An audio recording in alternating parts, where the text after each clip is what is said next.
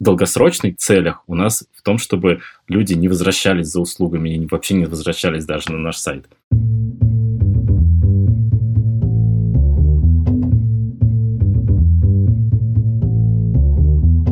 Привет, я Юра Геев, и это 93-й выпуск подкаста Make Sense. Вместе с гостями подкаста мы говорим о том, что играет важную роль при создании и развитии продуктов.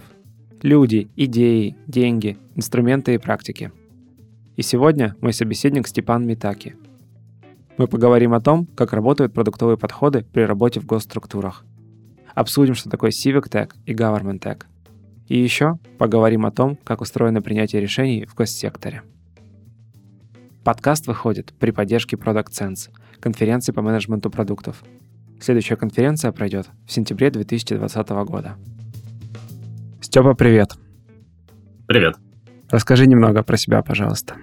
Меня зовут Степа. Сейчас я отвечаю за развитие мобильного приложения «Моя Москва». Это официальное приложение портала most.ru. До этого я занимался сначала рекламой какое-то время, затем своим собственным проектом в сфере B2G, тоже работал с государством, но за рубежом. А сейчас с 2016 года работаю в МОСРУ и с прошлого года отвечаю за развитие мобильного приложения. Угу. Вот давай, прежде чем перейдем непосредственно к мобильному приложению, интересно поговорить про разницу между Civic Technologies и Government Technologies. Ты вот упомянул B2G, да, это Business to Government. Вот, соответственно, интересно лучше понять вообще, что это такое, два вида этих технологий, такие Civic и Government, и чем они отличаются. Да, есть большое различие между Civic Technology и Government Technology, так называемое. Оно появилось скорее там за рубежом, где-то в долине в том числе часто используется. Ключевое развитие, а, отличие в том, что Government Technology — это инструменты, которые нужны государству. То есть, например, есть какой-то процесс в государстве, допустим, там, я не знаю, они улучшают инфраструктуру какую-то, допустим, не знаю, ну, оборудуют. МФЦ делают, оборудуют, например. Ну, допустим, делают МФЦ, да. И им для реализации этого проекта там нужна либо какая-то аналитика, либо какой-то там технологический инструмент. Mm-hmm. Вот. И какой-либо стартап, который помогает конкретному процессу внутри государства и основным заказчиком, который является государство, это называется government technology или GovTech еще называют. Civic Technology — это в первую очередь, когда это инструмент, который нужен людям, а государство за него, ну, оно так или иначе платит за него, но инициатива, скорее всего, от, людей. Самый яркий пример — это всякие репортинг-инструменты. Вот, например, наш город в, в Москве сейчас есть, который... Точно так же есть всякие инструменты в, в Америке в Европе. Это когда у тебя, допустим, ну, сайт, на который ты заходишь и говоришь, что, типа, у меня вот здесь вот лампочка сломана. А, mm. У меня вот здесь вот там, я не знаю, протекает труба. Это инструмент, который в первую очередь нужен э, жителям самим, инициатива скорее отходит от них. А государство, он уже там постольку поскольку, ну не постольку поскольку, а потому что они как бы видят потребность, поэтому они как бы ну, готовы пойти на это. В этом ключевое отличие Civic Technology от Government Technology. МОСРУ и Моя Москва это куда скорее относится? МОСРУ и Моя Москва это комбинация на самом деле и того, и другого в, в какой-то степени. Ну, то есть на МОСРУ есть большое количество сервисов. Так или иначе, как бы в любом случае задача МОСРУ в том, чтобы сделать жизнь москвичей лучше. Ну, здесь уже с помощью технологий все-таки. Но просто есть как бы вещи, которые, о которых люди не знают, что они им нужны. И вот здесь вот как раз таки вот скорее МОСРУ помогает им определиться. Допустим, есть э, большой раздел э, новости на МОСРУ, котором рассказывается о том, что там вчера открыли новый МФЦ там в районе таком-то. Нет такого, что люди сидят и ждут, когда такая новость появится рядом, ну, вокруг них. Они скорее даже не представляли, что такое вообще возможно, и тут такие, о, круто, здорово. Но точно так же есть очень много сервисов, в которых люди постоянно как бы нуждаются. Ну, тот же самый, допустим, оформление паспорта или там проверка графика отключения горячей воды. Что угодно вообще. То есть, скорее, МОСРУ это все-таки на стыке и того, и другого.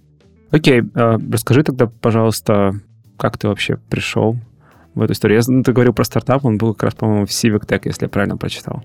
Да, он был Civic Tech. Это было совершенно случайно. А, мы небольшой группой, в тот момент я жил э, у себя на родине в Мурманске еще.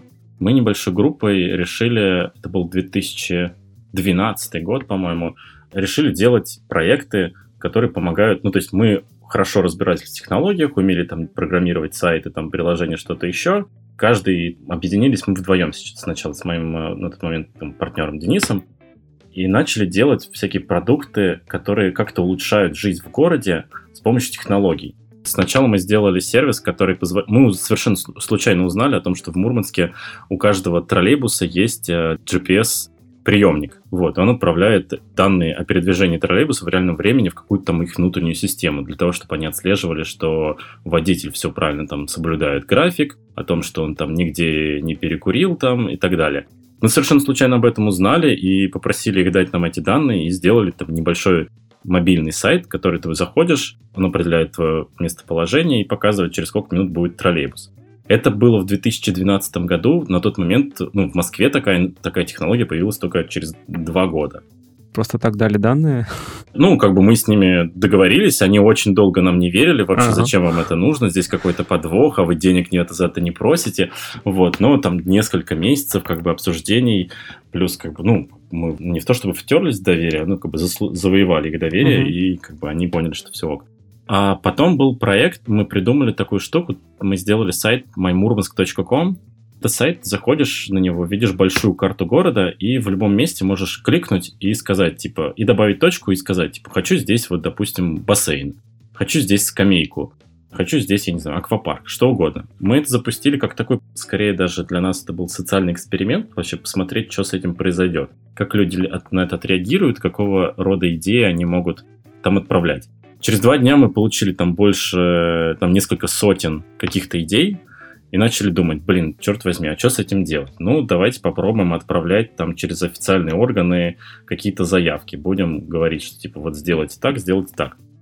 Потом мы подумали такие, так, у нас 200 идей с чем-то, а как нам понять, какую нам первой писать? Потому что на написание каждой нужно потратить довольно дофига времени. И мы придумали алгоритм, где мы ранжировали идеи, на основе четырех критериев. Это стоимость реализации, скорость реализации, количество вовлеченных людей и частота использования. Ну, то есть скамейка, которую построить очень быстро и просто, но на окраине города, которая находится и на которой будут сидеть, я не знаю, там только один месяц в году, когда тепло, это как бы не имеет никакого смысла на ней напрягаться. Мы таким образом проранжировали, внедрили это внутрь нашей системы, того сайта, который мы сделали, сделали такую админку простую для нас и начали как бы фигачить вот эти вот э, идеи рассылать. Потом совершенно случайно нам э, через какое-то время, по-моему, через месяц или через два, нам начали сыпаться предложения из других городов. Блин, чуваки, очень круто, хотим сделать такой же сайт э, у себя в городе. Это был 13 год, и тогда на подъеме была вот эта вот вся движуха с э, городскими улучшениями. Тогда вот Иль, э, Кац и Варламов очень активно продвигали свою историю с городскими проектами. Вот. И было очень много таких вот энтузиастов в российских городах, которые хотели сделать эту штуку. Вот, мы подумали, блин, круто, можно из этого сделать продукт, давайте продавать. Естественно, у людей, которые нам писали, у них денег не было, но там, мы договорились о какой-то фиксированной смешной сумме. Потом мы начали пробовать э, продавать это все ну, муниципалитетам, потому что совершенно было очевидно, понятно, что вещи, которые предлагают на сайте, важно, чтобы вещи, которые предлагают на сайте, они реализовывались. Но если это делать все через там э, каких-то активистов, то шансы на то, что они будут реализованы, гораздо меньше, чем если бы этим занималась э, муниципалитет непосредственно, администрация города. Попродавать это в города по разным причинам не, не получилось, но потом совершенно случайно я выступал на конференции в Норвегии, в городе Тромсе, и на этой конференции была девочка, которая в тот момент в муниципалитете города Тромсе отвечала за проект под названием Тромсе 2030, по-моему, так. Короче, в общем, как вышло? Они запланировали в городе, то есть у них был готов мастер-план по развитию города до 2030 года. Но они хотели собрать некий фидбэк от э, жителей о том, типа, ну, насколько все эти идеи адекватны, может быть ли что-то нужно оттуда убрать, либо что-то добавить. Они что хотели сделать? Они хотели э, арендовать большой такой вот дом на колесах и поехать по всем коммунам города, ну, рядом с городом Тромсе, чтобы пообщаться с людьми. Такой вот выездной трип. Понятное дело, что стоить это должно было просто дофигища. Вот. Потом она узнала совершенно случайно о нашем проекте. Они отменили все эти вот выездные мероприятия, к счастью, и просто запустили сайт на нашей платформе. И это был наш первый как бы полноценный контракт и первая полноценная продажа именно вот э, государству. Потом случилось еще несколько тоже в Норвегии и Финляндии, вот, и совершенно случайно из этого вышел такой вот э, мини, мини-бизнес, хотя мы из этого даже вообще не, ничего не планировали. Хм. А, вот. Прикольно. Слушай, ты вот во время истории поднял несколько вопросов, которые, думаю, мы детально обсудим еще. Один из главных, наверное, то, что заказчиком выступает в каком-то смысле ну, муниципалитет. Муниципалитет — это как э, часть государства. Ну, то есть такое обезличенное, mm-hmm. обезличенное что-то достаточно, но при этом вот пример с человеком, который заметил, да, который работал уже в этом муниципалитете, знал задачу, увидел инструмент, нашел применение. Но вот все равно есть какой-то разрыв, кажется по крайней мере. Чем-то похоже, на самом деле, на B2B, когда вот ты с компаниями общаешься. Да, вот. конечно. А другая история, то, что это должно быть одновременно интересно и людям, и, собственно, заказчику. Вот видим государство, видим муниципалитета, какой-то такой, знаешь, как marketplace, только за угу. который не платят никому. Да, конечно. Вот, давай попробуем про это поговорить. Не знаю, можем начать с того, что вот как это работает, когда у тебя в заказчиках, по сути, государство выступает. Тут есть несколько разных вещей. Например, вот продукт, про который я только что рассказывал, мы его назвали MyCity. Uh-huh. А в MyCity в итоге не выгорел как раз-таки именно потому, что мы придумали... То есть в государстве, как и в любом как бы, крупном бизнесе, есть какие-то процессы выстроены, понятные, там, типа, вот, допустим, вы, какая-то компания, я не знаю, рога и копыта, каждый год должна делать отчетность для бухгалтерии, допустим. И вот они сталкиваются с этой проблемой, приходят какой-то стартап говорит, чуваки, мы сейчас решим текущую вот вашу проблему, вот вам инструмент, типа, платите за него, и это все автоматизируется. Они такие, о, круто. Здесь как бы у тебя софт помогает решить уже существующий процесс.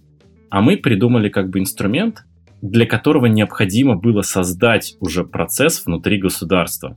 Потому что как бы у государства принципе, да и я уверен, почти у, у большинства даже крупных компаний, так или иначе, нет какого-то выстроенного вот процесса именно по сбору идей, улучшений и вот выстраиванию их, я не знаю, в план развития города, либо по передаче вообще в разные департаменты по развитию.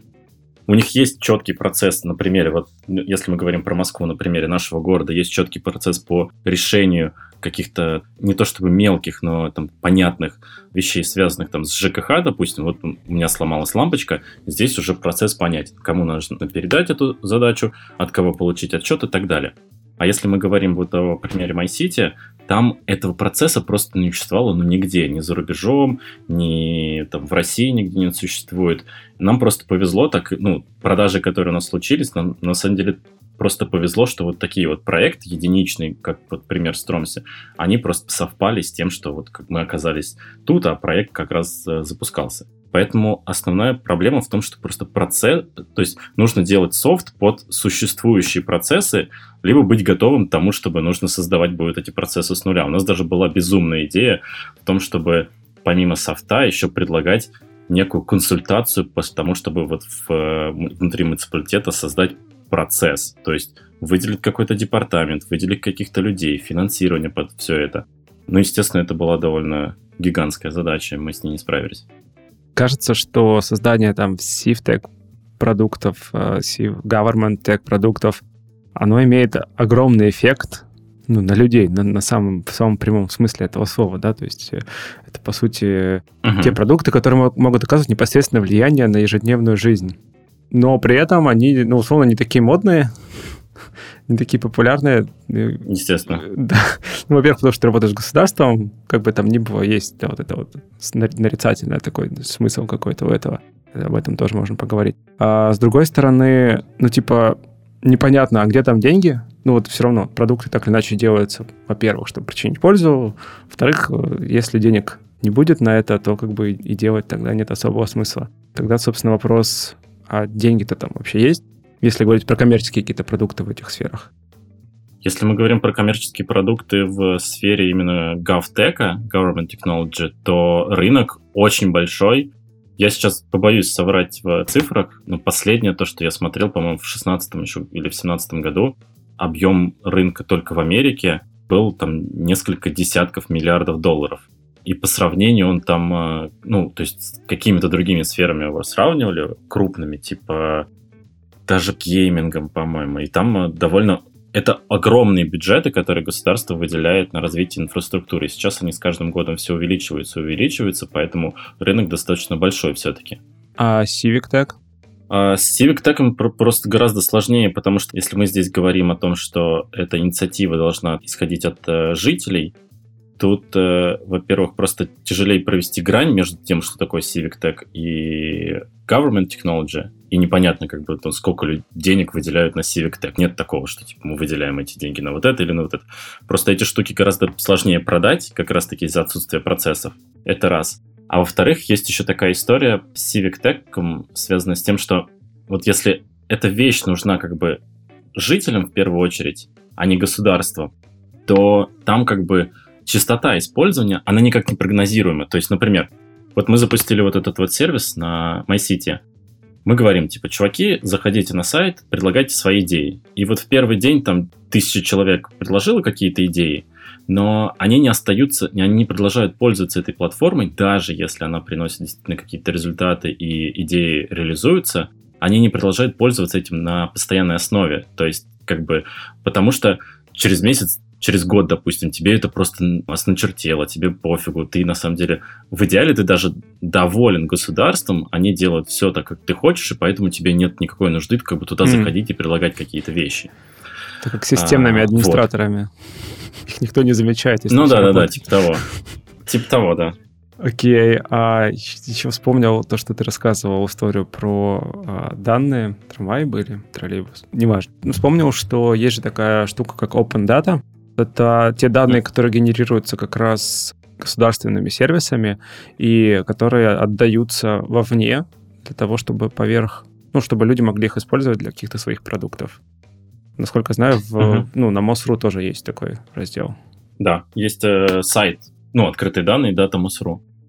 Про открытые данные могу сказать то, что идея, в принципе, появилась тоже там в 2012 году где-то. Пионерами был э, город Нью-Йорк, они первыми, в принципе, вообще в мире. Это первый город, который создал стратегию развития открытых данных. И в тот момент как бы все увидели это и начали очень сильно предвосхищать и романтизировать эту идею, потому что всем казалось, что типа вот у нас есть миллион данных, мы их типа сейчас бесплатно дадим всем, а люди либо ради создания бизнеса, либо на какой-то собственной там бескорыстной инициативе будут создавать полезные сервисы. Из этого появится больше, много сервисов, городом станет удобно пользоваться и так далее и тому подобное. И были примеры типа там того же Foursquare, которые как бы подтверждали эту гипотезу. Но в итоге, спустя как бы вот сколько уже, 8 лет с тех пор прошло, да видно, что все-таки вот таких вот каких-то секси вещей оттуда действительно не рождается. То есть данных действительно много, они во многом очень полезны, какая-то часть из них очень полезна там разработчикам, компаниям и так далее, но они как бы под капотом находятся. Вот это как раз таки это не секси вещи, которыми ты пользуешься каждый день. Это вот вещи для решения каких-то вот бытовых технических иногда вещей для создания того или иного сервиса. Действительно, для того, чтобы цифровизировать город и с точки зрения того, чтобы получать какие-то ну, преимущества от использования технологий для развития города, открытые данные крайне важны и крайне нужны, но просто вначале очень сильно романтизировали, мне кажется, все это. Сейчас это просто как данные. Ну, то есть есть как бы данные, их нужно открывать. Либо продавать на самом деле. Это тоже совершенно нормально. Вот. Угу. Ну, я подумал, что при помощи этих данных, наверное, можно строить такие портреты еще какие-то пользователей, ну, не пользователей, портреты города, правда, только. Демографические. Те же там, я не знаю, данные ЗАГСа и прочих вещей, они все тоже в открытом доступе, например. Нет, естественно, да, все это есть. Вот э, на Datamos.ru есть информация по количеству браков и этих самых разводов по ЗАГСу. Если, кстати, если посмотреть этот датасет, там есть интересная вещь о том, что какой-то дикий пик разводов в апреле происходит. Не знаю, нет. почему это происходит. Каждый год это подтверждается. Не знаю, почему, э, с чем это связано. Может быть, потому что весна у всех.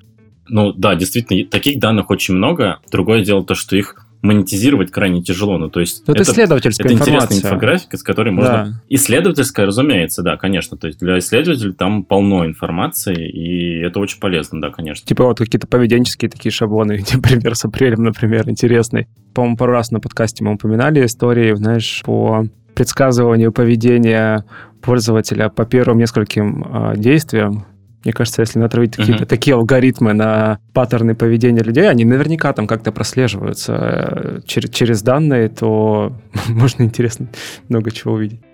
Ну да, разумеется, все это очень-очень полезно, в том числе и для проектирования продуктов, э, сервисов, чего угодно. Но на самом деле это не сильно как-то отличается от тех же там отчетов, исследовательских о трендах, об экономике, о чем-то еще. Это просто дополнительный как бы средств uh-huh. информации, который город предоставляет.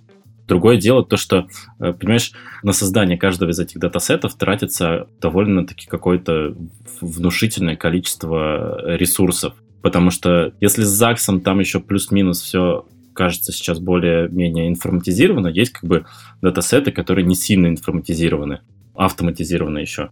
И здесь очень тяжело посчитать как бы скажем так, return on investment. Вот если мы возьмем, потратим X ресурсов на то, чтобы вот выложить такой-то датасет, а что вообще городу это даст или людям. И посчитать выхлоп от этого ну, практически невозможно. Мы пытались заняться этой задачей, но так не вышло.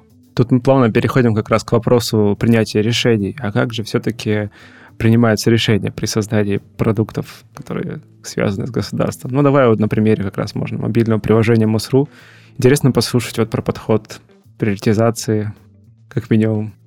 На самом деле подход, э, который сейчас у нас выработан, он ничем не отличается от э, крупных компаний. Другое дело то, что у нас просто показатели, на которые мы ориентируемся, они чуть-чуть другие. Если ты работаешь в каком-то коммерческом, над коммерческим продуктом, у тебя есть ну, как бы гигантская, ну не гигантская, у тебя есть ключевая так или иначе цель – заработать денег. У нас э, просто нет цели заработать денег, и в этом плане чуть-чуть сложнее, потому что нет ориентации на одну какую-то единую цифру, вот. Mm-hmm. Но для нас цель это сделать жизнь в Москве удобней, ну, потому что мы так или иначе представляем департамент информационных технологий. Любой департамент в Москве, он так или иначе нацелен на то, чтобы сделать жизнь в Москве удобнее для москвичей. Там, я не знаю, транспорт. А это как-то меряется? Кто-то по-своему это как-то меряет. То есть э, есть какие-то исследования об удовлетворенности в целом там восприятием города, приезжают ли сюда какие-либо таланты, насколько люди хотят уехать отсюда и так далее и тому подобное. Mm. Вот, просто тяжело очень соизмерить связь конкретных вещей, э, если мы говорим про там, цифровое, допустим, развитие, тяжело э, оценить, измерить действительно связь наличие портала МОСРУ, насколько сильно влияет на твое желание, на твою удовлетворенность от жизни в городе. Поэтому мы в целом ориентируемся на аудиторию и на удержание этой аудитории, потому что если... Наша гипотеза заключается в том, что если человек продолжает пользоваться нашим сервисом из месяца в месяц, особенно если у него есть какие-то коммерческие конкуренты, значит, как бы мы делаем полезную вещь. Окей, и все-таки возвращаясь тогда к вопросу приоритизации, чем вы все-таки руководствуетесь? Вот у вас есть пул задач, бэклог, ну, наверняка есть какие-то, не знаю, там, цели квартальные, годовые, про процесс интересно послушать. У нас есть, если мы говорим конкретно про приложение «Моя Москва», у нас есть э, ключевые метрики. Это аудитория, это возвращаемость. Только две вещи. Мы на них так или иначе ориентируемся во всех э, продуктах, которые мы делаем. Внутри приложения есть еще несколько подпродуктов, например, раздел «Мои платежи», либо услуги и сервисы, либо, допустим, электронный дневник у нас там представлен. Внутри этих продуктов есть свои собственные тоже метрики, но они так или иначе влияют на аудиторию, на рост аудитории и на удержание этой аудитории. И здесь, на самом деле, у нас нет юнит-экономики, потому что нам невозможно читать деньги, но так или иначе, допустим, вот у нас появляется какая-то фича, и нам нужно принять решение. Ну, или, допустим, мы хотим сделать э, форму, в которой можно будет узнать, в какие даты у тебя отключат горячую воду мы прикидываем, в принципе, сколько в Москве людей, которые на это повлияет, какая часть людей из этих пользуется нашим приложением или нет, насколько трудоемкая эта задача. Пытаемся ее протестировать вначале. То есть, на самом деле, это точно такой же стандартный продуктовый подход, когда ты оцениваешь вообще, что тебе это даст, какие риски есть, ну и соизмеряешь с, с остальными задачами, насколько они важны, не важны. И как? Растет количество людей? Короче, работает ли процесс такой? Процесс, кажется, что работает. Действительно, у нас есть просто взрывные вещи, по которым разные продукты, разные фичи, раз, разумеется, приносят э, разный результат. Мы там за каждым выкатом мы следим действительно, то есть гипотеза, которую там мы сейчас проверяли, действительно ли она там сработала, не сработала. С этим все понятно. Вот, есть вещи, которые приносят взрывной результат, за которым ты даже как бы можешь не следить. Это вот, ну, самый яркий пример, это вот э, цифровые пропуска, mm. которые были сейчас недавно, потому что нигде не анонсировалось то, что они должны были оказаться в приложении, и мы не планировали это сделать, вот, но люди пошли скачивать наше приложение в надежде увидеть там информацию о пропусках. И, разумеется, мы, ну, мы не могли позволить себе не удовлетворить ценность, как бы, ну, не предоставить ценность этим пользователям, мы добавили этот функционал. Вот это сработало, плюс люди, те, которые скачивали приложение ради пропусков, они остались еще из-за других услуг. Например, мы в день, когда у нас был самый большой пик по трафику, мы обнаружили, что очень большое количество людей добавляло информацию в свой личный кабинет, информацию о квартире. Хотя тебе для выпуска пропуска это совершенно не нужно. То есть люди хотели там посмотреть э, свой ЕПД. Многие оплачивали какие-то услуги прямо вот сразу же, тут же благодаря этому трафику как бы мы еще ну, смогли предоставить... Adoption такой произошел. Да, да, да, да, да. Да, совершенно как бы именно так. То есть какие-то пользователи увидели в ценность приложения еще помимо того, ради чего они его скачали, сработало вот здесь вот. Касательно еще продуктового подхода, такой момент, то, что бывают действительно вещи, которые там как некоторые называют такими, скажем так, влеты. То есть почему-то часто там на собеседованиях слышу мнение о том, что к нам приходят люди там сверху и говорят, нужно сделать вот это вот, давайте фигачьте. На самом деле решения там тоже точно так же принимаются не, не на основе вот, э, с бухты-барахты откуда-то. То есть, допустим, есть комитет государственных услуг, у них есть понимание, какие услуги необходимо цифровизировать в Москве. И этот список, он определен с помощью точно так же оценок, исследований, понимания того, что сейчас проще, возможно, оцифровать, а, какой эффект это даст на количестве людей, количестве заявлений и так далее. И бывают задачи, которые к нам приходят, как бы, скажем так, сверху. Но у нас точно так же есть возможность повлиять на это. То есть мы можем сказать, что ребята, мы тут посчитали, это эффекта на, ну, как бы на наш продукт не даст, потому-то, потому-то, поэтому мы потратим там столько-то ресурсов, здесь это нецелесообразно. Мы можем, ну, как бы обосновать и аргументировать наше решение и вместе прийти к какому-то взаимопониманию.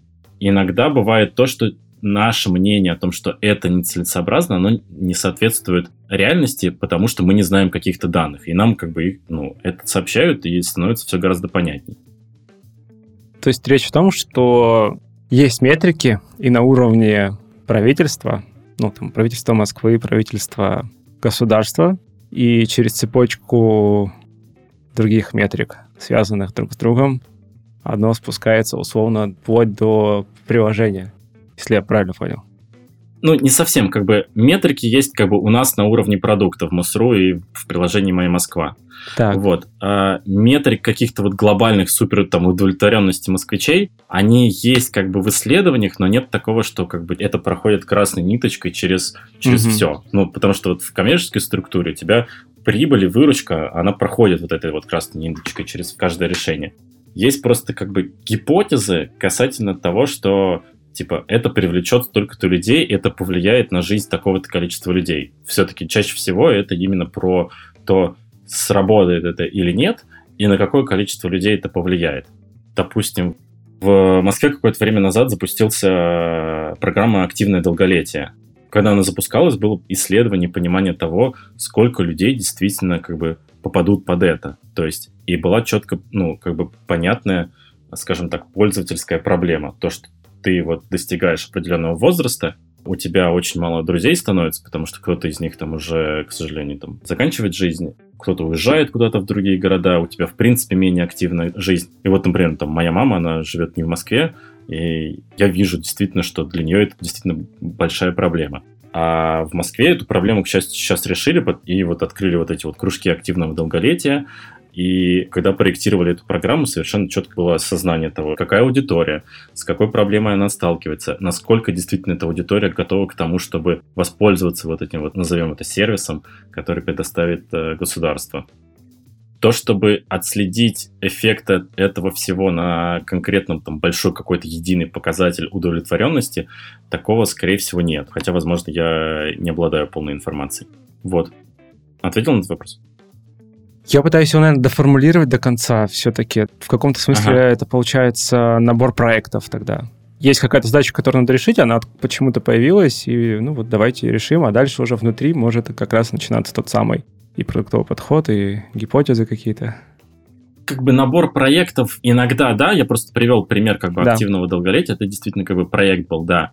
Но это выглядит со стороны действительно как-то отдельные какие-то проекты, и, возможно, как бы единую большую картинку тяжело отследить. Но так или иначе, там вот э, активное долголетие делал, по-моему, в сотрудничестве несколько департаментов, один из них, наверное, скорее всего, социального развития, и у каждого департамента так или иначе есть свои собственные тоже цели и конкретные задачи. Иногда они даже с конкретными показателями внутри. Вот если зайти на МУСРУ, там есть раздел «Власть», есть список департаментов, которые обслуживают правительство Москвы. Допустим, департамент транспорта, департамент социального, социальной защиты, департамент информационных технологий.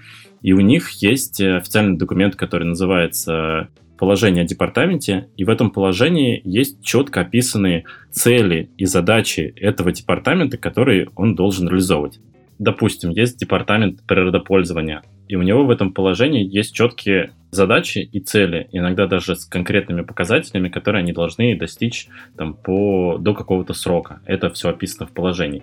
Допустим, для департамента природопользования это достичь показателей чистоты воды в Москве-реке до там, показателя X. Либо, допустим, достичь показателя чистоты воздуха до показателя там, до значения, метрик, да. скажем так. Вот, и точно так же у каждого департамента в городе, но помимо этого, ну, то есть это ключевые задачи, перед которыми они отчитываются там перед мэром на какой-то промежутке времени. Вот, помимо этого, в рамках в целом деятельности, они могут создавать какие-то собственные еще проекты, помимо всего прочего.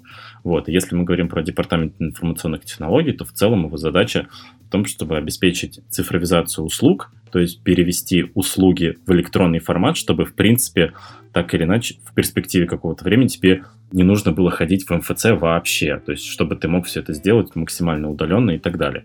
МОСРУ и приложение «Моя Москва» — один из каналов потребления, получается, этих услуг, которые вот делаются в рамках этой программы. Есть история про связанность метрик, и uh-huh. ну, бывает такое, что увеличение одной метрики, оно вредит другой. Uh-huh. Происходит ли у вас какое-то такое... Ну, потому что государство есть это большая структура, и вот там наличие ну, там, большого количества департаментов, и легко представить, когда метрики просто одного департамента начинают конфликтовать с другим, или там, даже в рамках одного департамента? Что-то такое происходило у вас? Я сейчас пример такого не приведу конкретно у нас, вот, но, разумеется, да, мы каждый раз таки задаем себе вопросом, если мы вот выпустим фичу X, то, ну, упадет ли у нас что-то еще? Вот, пару раз мы понимали, что да, скорее всего, вот здесь вот упадет там использование вот такого-то сервиса, но мы просто его переделывали и до выкатки меняли. Mm. Вот. Пример, который нам больше всего нравится внутри, он связан с тем, что на самом-то деле если мы сейчас так или иначе говорим о том, что мы хотим увеличить аудиторию там портала МСРУ, мы хотим увеличить, сделать так, чтобы люди туда чаще возвращались и продолжали пользоваться услугами из месяца в месяц, мы на самом деле понимаем внутри, что эти все метрики, они от неидеальности мира, и в идеальном мире тебе сайт МОСРУ и госуслуги вообще не нужны на самом-то деле. Mm. Приведу пример. Вот вот сейчас в Министерстве цифрового развития, экономического развития есть концепция так называемых суперсервисов, это Один как из них суперапы? Это, это, ну, типа суперапы, это когда у тебя в одном приложении объединено куча всего, суперсервисы это когда у тебя есть какая-то жизненная ситуация, угу. и вокруг которой у тебя есть много разрозненных мелких сервисов, и этот суперсервис может сопровождать в течение нескольких лет. Так. Самый яркий пример это рождение ребенка. Когда у тебя рождается ребенок, хотя на самом деле суперсервис начинается еще раньше, во время планирования беременности ты думаешь о том, что нужно запланировать, тебе нужно выбрать э, клинику, в которой ты будешь рожать.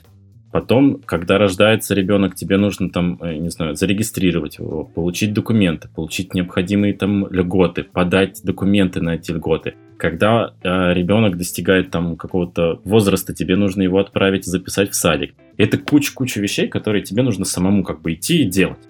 Вот. А концепция суперсервисов заключается в том, что все эти вещи в идеальном мире должны происходить самостоятельно. То есть государство, ты один раз просто говоришь, что типа, уважаемое государство, у меня родился ребенок. И после этого все остальное должно приходить к тебе как бы вот, ну, как пуш-уведомление автоматически. То есть тебе не нужно идти записывать его в садик, если ты заранее там отметил, допустим, галочкой, я хочу там, когда мой ребенок там исполнится X лет, отдать его в садик. Тебе просто приходит сообщение о том, что так, уважаемый родитель, у вашего ребенка подошло время, когда пора записываться в садик, вот такой вот вариант, вот такой вот, все документы уже поданы, просто типа нажмите, что вы согласны. Вы такие согласны, окей. Либо, допустим, государство знает, что у тебя родился третий ребенок, и по нему положены социальные выплаты. И тебе в идеальном мире не нужно как бы подавать документов об этом, что-то еще делать. Вообще, в принципе, никаких действий не нужно делать. В идеальном мире тебе самому просто в нужный момент сообщат об этом, типа завтра вам на карточку упадут деньги. Вот просто имейте в виду за то, что у вас родился третий ребенок. Ты такой, о, круто, здорово. И мы понимаем, что как бы в идеальном мире вообще в принципе всех этих услуг как бы не должно быть. Ты не должен там идти и оформлять заново загранпаспорт. Он должен автоматически у тебя просто как бы переделаться. Ты то там можешь согласиться на то, чтобы заплатить пошлину или не заплатить. И вот здесь вот есть небольшой конфликт, потому что как раз-таки в долгосрочных целях у нас в том, чтобы люди не возвращались за услугами, вообще не возвращались даже на наш сайт. Пересекается с идеями. Мы пару выпусков назад обсуждали ТРИЗ. На идеальная угу. система — это система, функция, которая выполняется при отсутствии да, системы. Да. Интересно да, у вас цель. А вот эти вот суперсервисы, они... Сколько это далекое светлое будущее? Суперсервисы делает несколько команд, это в том числе и вот как бы команда федеральных госуслуг. Угу. Можно, по зайти на госуслуги.ру или просто загуглить суперсервисы. Sorry, sorry а, а госуслуги делались именно вот... Это государственные команды или это какие-то подрядчики? Если мы говорим о федеральном портале госуслуги.ру, там есть как бы команда внутренняя, угу. вот, а часть разработки это, мне известно, подрядчики. Угу. Окей, ну, обратно к суперсервисам, да. По поводу суперсервисов, эта концепция, она была принята на, там, на уровне каких-то там законопроектов вот буквально там в прошлом году. Сейчас эту концепцию прорабатывает э, там несколько команд федеральной госуслуги, и наши в том числе.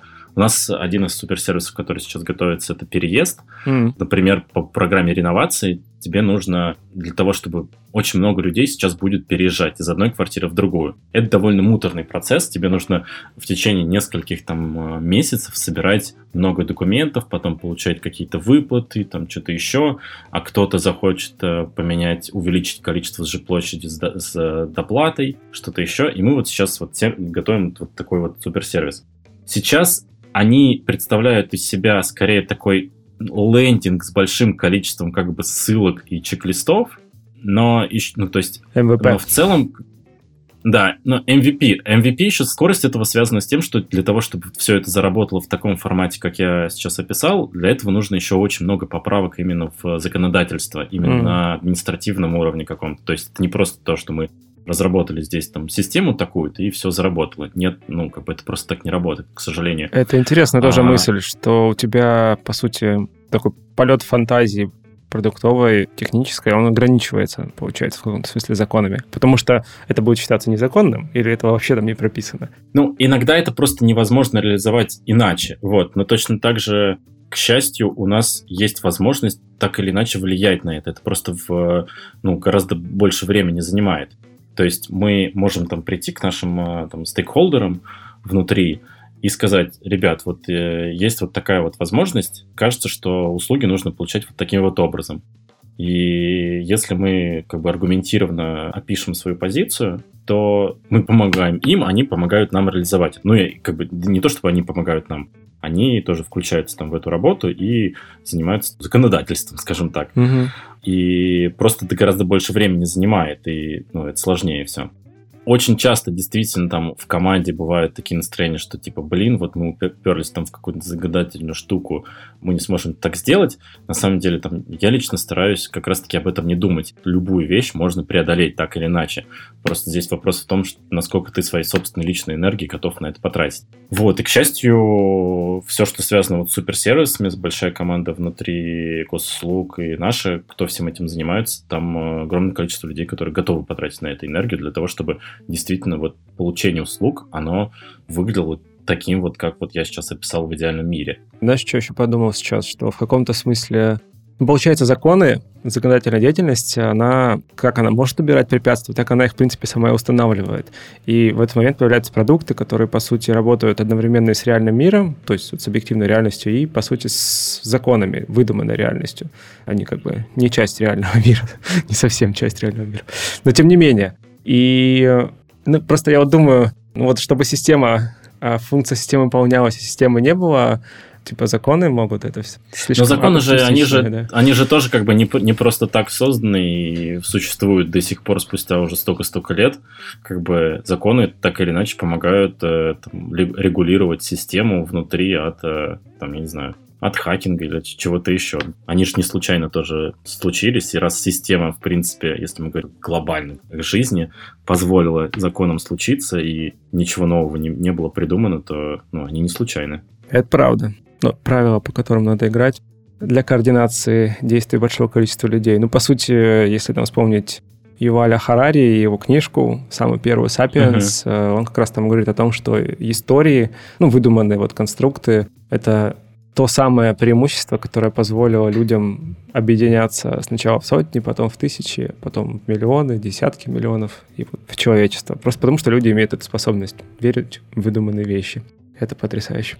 И, и в этой же книжке, как бы, то, что, вещь, которую он говорит о том, что, типа, вот все, что вокруг нас есть, это выдумано, это как раз-таки помогает, э, ну, мысль об этом, вот в том числе и мне лично помогает осознавать, что, ну, любую вещь можно преодолеть. Ну, если, если ее кто-то придумал, иначе. то можно да, да, да, поменять. Да, да. Хороший поинт. Как бы все вокруг нас, нас вымысел, да. Давай все-таки, наверное, еще немного поговорим про принятие решений. А, ну, вот ты привел пример с тем, что если продуктовая разработка наталкивается на какое-то препятствие в процессе, связанное с законами, то, в принципе, есть вероятность, что это поменяется. Какие-то еще особенности э, вот, принятия решений при работе в госсекторе существуют? Да на самом деле нет, а это не как-то сильно отличается от именно вот как раз-таки больших корпораций. То есть основное отличие в том, что какие-то решения иногда действительно могут приниматься дольше, чем кто-то мог привыкнуть там, к среднем бизнесе.